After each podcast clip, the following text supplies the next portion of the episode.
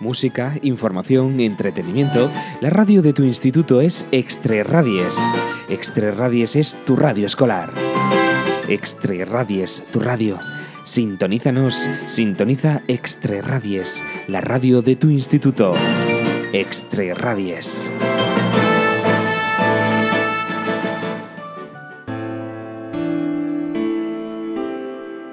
Hello, dear listeners, and welcome to another episode of interviews on Radio Diego in Tietar. Today, we are going to talk to a group of students of different European countries that participate in an Erasmus Plus program named Shrink Your Ecological Foot Footprint and who visit us this week. Tell us about yourself. What's your name? Uh, my name is Felicia. How old are you? I'm 14, 14 years old. Where do you come from? Sweden. What are your hobbies? Uh, I like reading and being with my friends and family. Do you play any sport? I I horse I ride a horse. Okay, thank you. Tell us about yourself. What's your name? Um, my name is Sofian. How old are you? I'm 13 years old. Where do you come from? Uh, Greece. What are your hobbies? Well, I, I like uh, dancing and listening to music. Do you play any sport? I dance. Okay, thank you. Hello. Hi, What's your name? my name is Laura. Um, how old are you? I'm 15. Where do you come from? I'm from Poland. What are your hobbies? I like to dance and watch movies. Do you play any sport? I play volleyball. Thank you. What's your name? Uh, my name is Michaela. How old are you? I'm 15 years old. Where do you come from? I come from the Czech Republic. What are your hobbies? Um, my hobbies include drawing, cooking, uh, playing video games, and dancing. Do you play any sport? Um, I do yoga. Okay, thank you. Tell us about your family. How many members are there in your family? Uh, four including me. What do they do for a living? My mom is a nurse and my dad is um, a builder. Okay, thank you. How many members are there in your family? I including me there for Okay. What do they do for a living? both of my parents are doctors. How many members are there in your family, Laura? Uh, Four. What do they do for a living? Um, my dad is a professional driver and my mom, I don't know.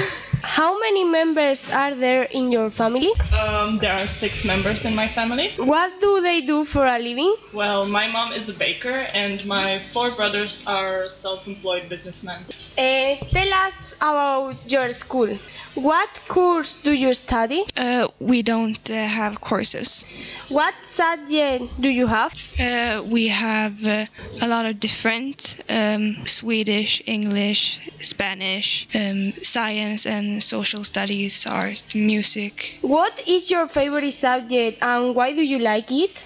Uh, my favorite is probably social studies because I really enjoy learning about the past. How many students are there in your class? 25. Which period of holidays do you have through a school year? Uh, we have, uh, I don't really know what we have. Okay. Tell us about your school. What course do you study? We don't have specific course. What subject do you have?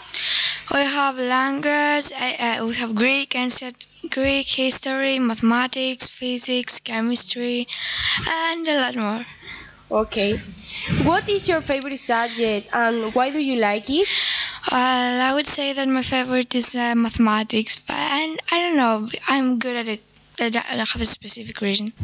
How many students are there in your class? There are 24 students. Which period of holidays do you have through a school year? Uh, we have Christmas and Easter. Okay, thank you. What course do you study? Mm, social? What subject do you have? Mm, physics, uh, math, English, Polish, and a lot of it. What is your favorite subject and why do you like it? English because I like to speak with um, another people from another countries. Really? How many students are there in your class? 30. Which period of holidays do you have through a school year? Mm, Christmas break and Easter break. Okay. What course do you study? Um, we don't have courses yet. What subject do you have? um, we have math, physics, science, biology, um, physical education, arts, music, and history, geography. There's a lot of it. What is your favorite subject and My- why do you like it? My favorite subject is history because it's very interesting and it's easy to learn. How many students are there in your class? 14. Which period of holidays do you have through a school year? We have Christmas holidays, Easter holidays, and summer holidays. Okay. Tell us about your country. Do you live in a town or in a city? A town. Which place should we visit in your country? Um, you should visit uh, the uh, bigger cities that is like 15 minutes away.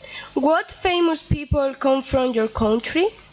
Zlatan, um, Sara Larsson, and uh, Bill Skarsgård. What are the traditional dish? Meatballs and potatoes. Thank you. Do you live in a town or in a city? Uh, I live in a city, I guess. Which place should we visit in your country? Well, uh, I would say the capital of Greece, A- Athens, and uh, a lot. there are a lot of uh, beautiful towns and villages to visit. What famous people come from your country?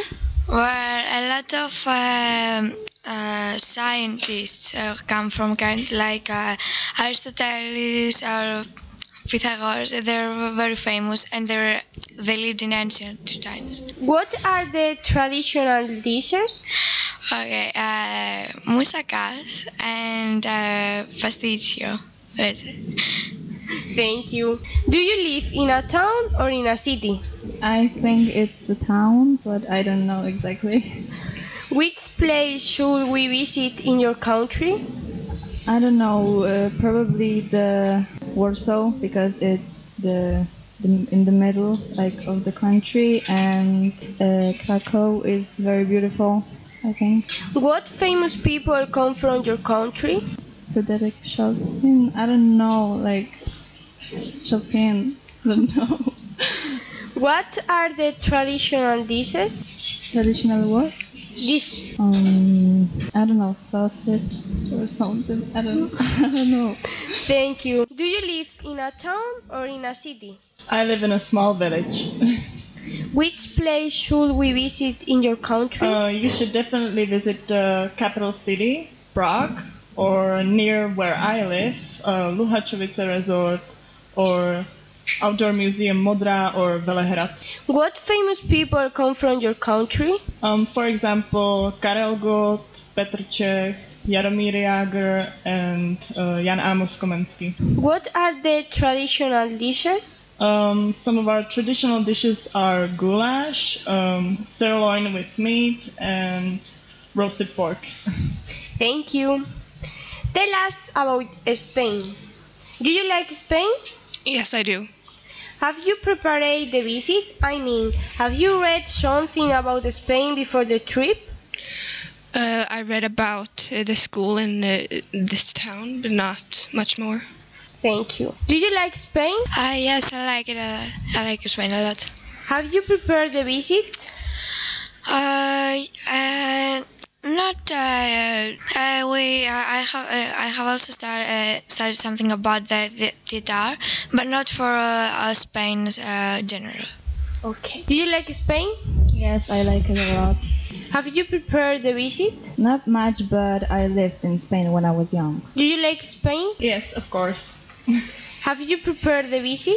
Um, not really. I wanted it to be a surprise. Was there or is there anything that surprised you in Spain? Uh, not really. I have been here a lot of times before, so I kind of knew it. Do you like Spanish food?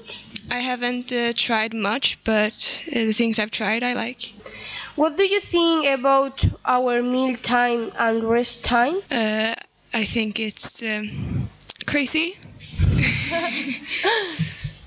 Um, I um, I like the idea to have a nap in the middle of the day, of the day um, but I I would usually go to bed when you eat dinner, so it's it's kind of weird. Was there or is there anything that surprised you the Spain?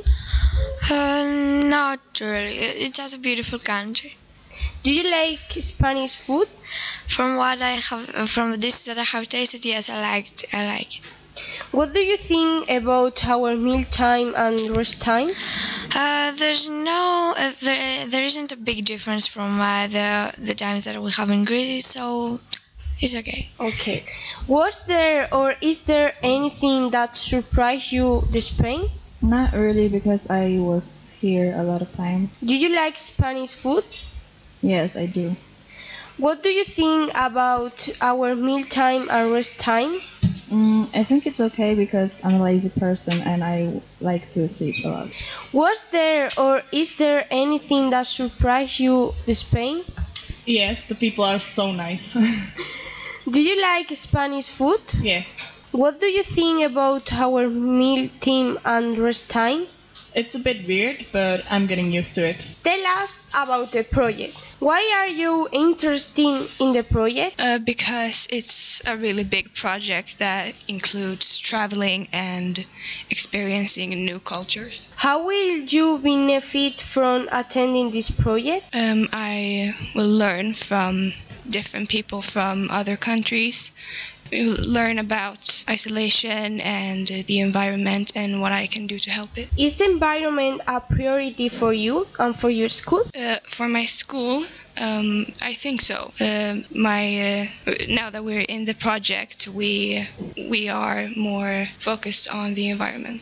How do you contribute the protection of the environment? I don't really know. It's hard to see what you can do as just one person, but I think that now that we are a lot of people, we can we can do a lot more. Which activity relate to insulation done before the meeting have you found the most interesting? Uh, building houses and uh, isolating one of them. Do you think cars should be banned from city centers? I don't think so. Um, like people rely a lot on the cars, and almost everybody has them. So I think that it would be a, a too big of a change if we just ban them. Is recycling an important service in your community? Yes, it is. We um or my um my town is one of the last in uh, Sweden to to have um recycling in in the home, um, but otherwise we uh, we take it seriously. If you could choose uh, one alternative energy source to develop, which one would you choose and why? Um, I think water because it is reusable and uh, good for the environment. Do you think overpopulation is an important environmental issue? Yes, I do, um, because the population is rising and it will be harder to provide everybody with food and water, which will damage the planet. You know that eating vegetable instead of meat is a benefit for the environment, but what do you usually eat? I usually eat uh, eat meat, but my family have uh, recently uh, started to eat more vegetarian. Okay, thank you. Thank you. Why are you interested in the project? Uh, because it's a project that is uh, that uh, is uh, like there are m- more Euro- uh, there are a lot of European countries contributing to this project, and uh, we will learn a lot of, uh, for the environment too. How will you benefit from attending this project? Oh, well, I will learn a lot of the other cultures of the countries too, but uh, uh, also the experiments we do about the, the environment, will, I think, will help me uh, in in my everyday life too. Is environment a priority for you and for your school? Um, actually, yes, because um, Like uh, we try uh, in my school to like recycle and not damage uh, as uh, the environment as much as others, but uh, we try as hard as we can. How do you contribute to protection of the environment? Well, um, by myself, I can't do much, but uh, I think that if each person does, does something, we can do, we can change something. So, I recycle a lot, and I try to use uh, less uh, electricity and other uh, power uh, energies. Yes. Which activity relate to insulation done before the meeting have you found the most interesting? Uh, probably the experiment we had with the houses and uh, the insula- uh, to, uh, that we had to insulate them and uh, see how they react in different circ- circumstances. Do you think cars should be banned from city centers? Uh, well, in my opinion, they should because uh, the uh, a big amount of the air pollution comes from the city centers, and uh, when you go to a, a big town or a center, uh, it uh, it's uh, different because uh, there are a lot of cars and uh, a lot of air pollution. Is recycling an important service in your community? Uh, I don't. Uh, yes, a lot of uh, us Greek people recycle, and we support this idea. This idea, but uh, there are also people who don't. If you could choose one alternative energy source to develop, which one will you choose and why? Uh, probably solar power, I think, because uh, it's very, uh, yeah, it is very good and uh, it has uh, become, uh, it, it, it has changed a lot and it helps a lot of people. Do you think overpopulation is an important environmental issue? Um, I uh, popula- uh, population with uh, the meaning of not that uh, becoming more people, but that the earth can give us uh, what we need, uh, uh, the the food and the water. This is where we have uh, a lack of. You know that eating vegetables instead of meat is a benefit for the environment, but what do you usually eat? Yes, uh, we uh, we eat uh, a lot of meat, and that's uh, what I think. I, I don't think that we should stop eating meat, but uh, reduce uh, the amount of it we're, we eat. Okay, thank you, Sofian. Why are you interested in the project? I think it's very helpful for year and uh, our environment. How will you benefit from attending this project? Um, I think that um, our our world is very important for us, and we need to live in in this world, and we need to help the world. Is the environment a priority for you and for your school? I think it is because we do a lot of recycling, and we are trying the hardest as we can. How do you contribute to protection of the environment? Mm, I'm recycling and trying to mm, and trying to save the energy. Which activity relate to insulation done before the meeting have you found the most interesting? Um, I think that uh, even if we save the world, we are meeting new people. Um, I don't know. Do you think cars should be banned from city centers? I think that cars are very important, but, but they are um, doing a lot of pollution. Is recycling an important service in your community? Yes, it is. If you could choose one alternative energy source to develop, which one would you choose and why? Um, solar power because it's saving a lot of energy. Do you think overpopulation is an important environmental issue? Yes. You know that eating vegetables instead of meat is a benefit for the environment, but what do you usually eat? Mm, I don't know. I prefer um, salad or something. Okay, thank you, Laura. Wh- Why are you interested in the project? because I'm interested in ecology. How will you benefit from attending this project? I will learn some new stuff I didn't know before. Is environment a priority for you and for your school? Yes, we recycle at our school. How do you contribute to the protection of the environment? Well, I recycle, I'm vegan, and I convince people to do the same.